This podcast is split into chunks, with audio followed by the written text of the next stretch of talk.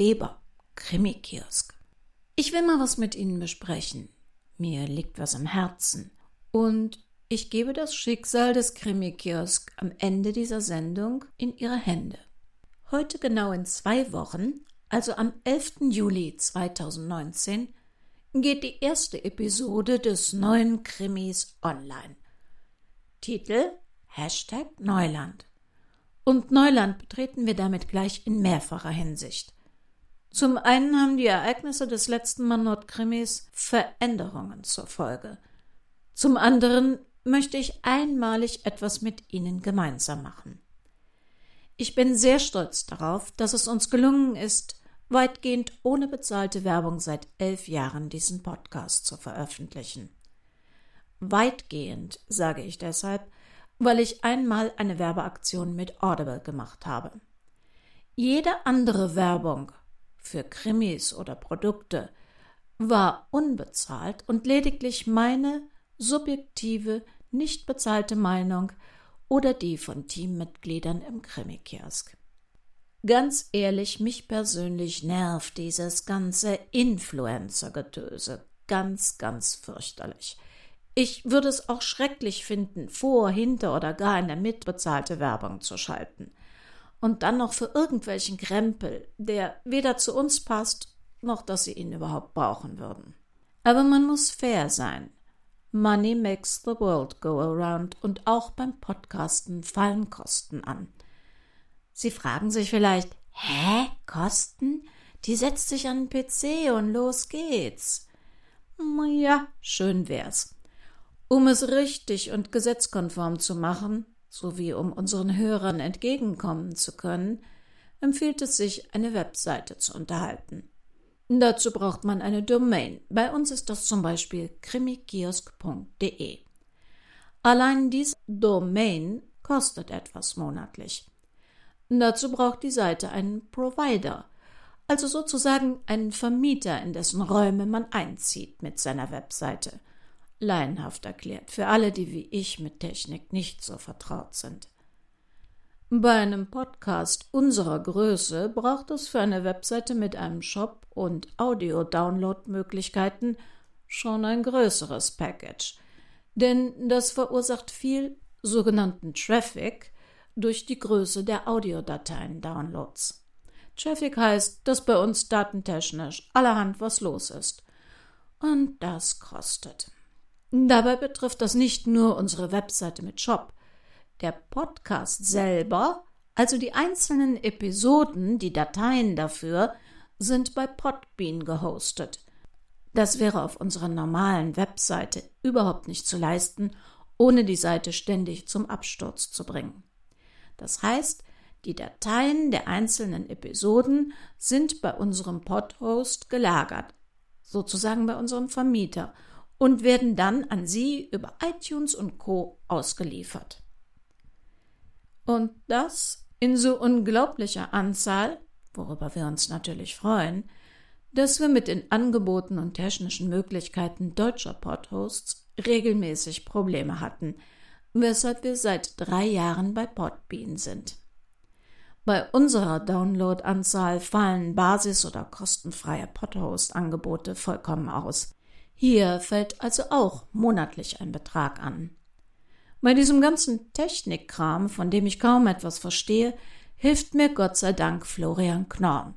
Sonst müsste ich auch noch dafür jemanden bezahlen. Ich wäre wahrscheinlich inzwischen schon längst heillos mit dem ganzen Podcast untergegangen.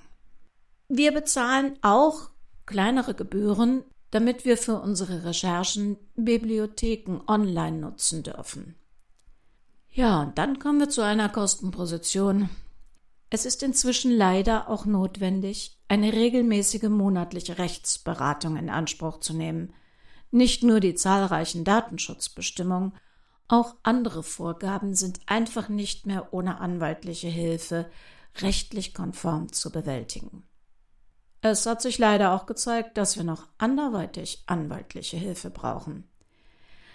Ja, dass es immer wieder Idioten gibt, die meinen, sie müssten sich für ein paar Euros, die unsere Krimis kosten, strafbar machen und sie irgendwo in Shanghai oder sonst wo in der Welt als Raubkopie zum kostenlosen Download einstellen, ja, damit habe ich mich abgefunden. Das ist wohl wie Ladendiebstahl in einem Geschäft, da kann man wenig gegen tun und nur auf die Erkenntnis vertrauen, dass diese Gesinnung den Betreffenden eh kein Glück im Leben bringen wird.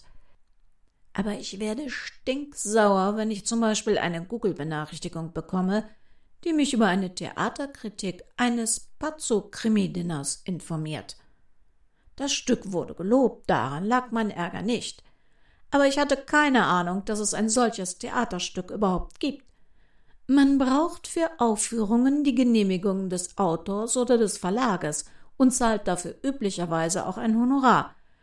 Aber da kauft einfach jemand bei uns für 3,50 Euro Downloads führt es eins zu eins öffentlich auf und nimmt an zwei Abenden beweisbar 5000 Euro ein.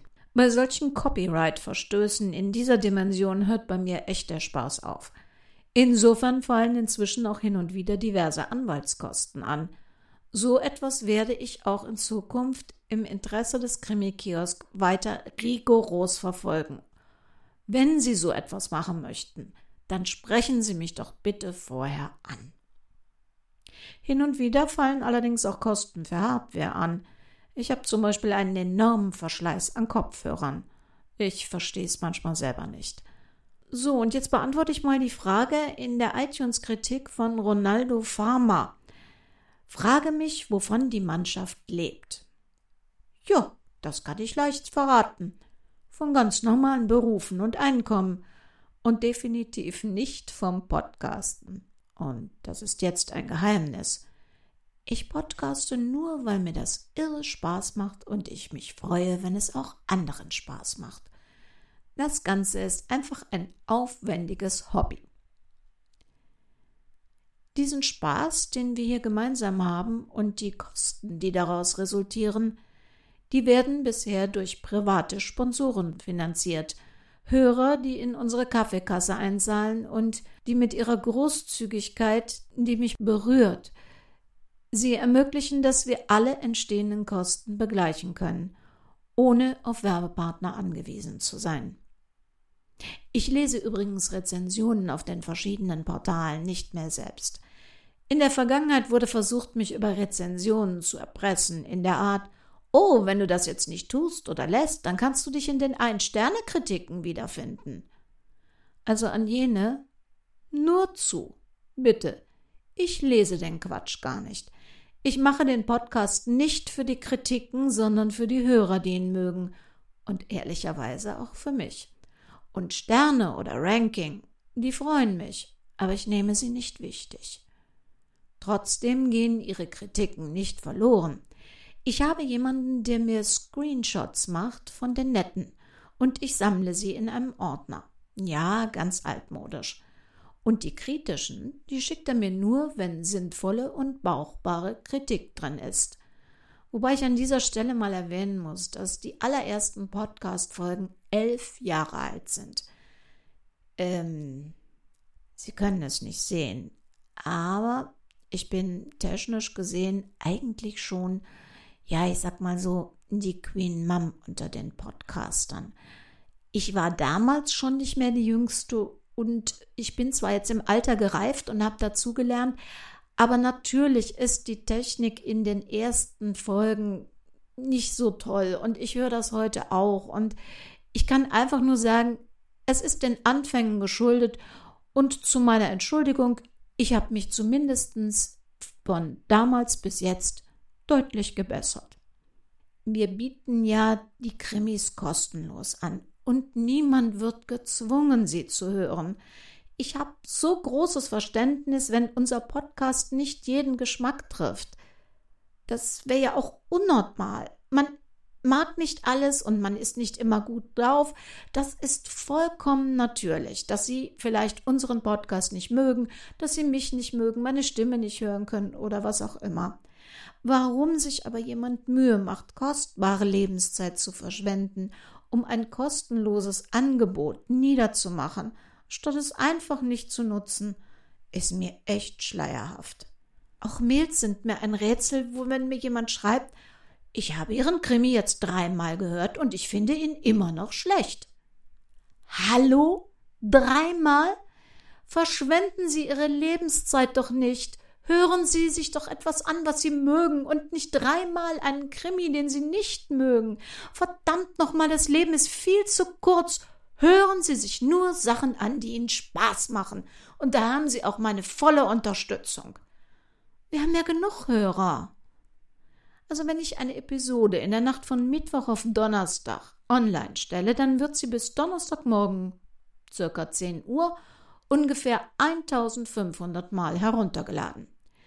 Bis zum darauffolgenden Montag, also eine halbe Woche, ist sie dann so um die 5000 Mal heruntergeladen worden. Innerhalb eines Jahres wird jede Episode zwischen 12 und 15.000 Mal geladen. Natürlich wird sie nicht immer bis zum Ende gehört, das ist mir auch klar. Wenn das jemanden interessiert, ob das, was ich sage, auch wirklich so stimmt, wir zeigen unsere Downloads bei Podbean auf unserer Seite öffentlich unter jeder Episode an. Das kann jeder nachvollziehen. Und jetzt kommt der Punkt, an dem ich ankündige, dass wir das Schicksal unseres Krimi-Kiosk-Podcasts in ihre Hände legen. Am Donnerstag, den 11. Juli 2019, geht Episode 1 von Hashtag Neuland online. Und zwar nur Episode 1.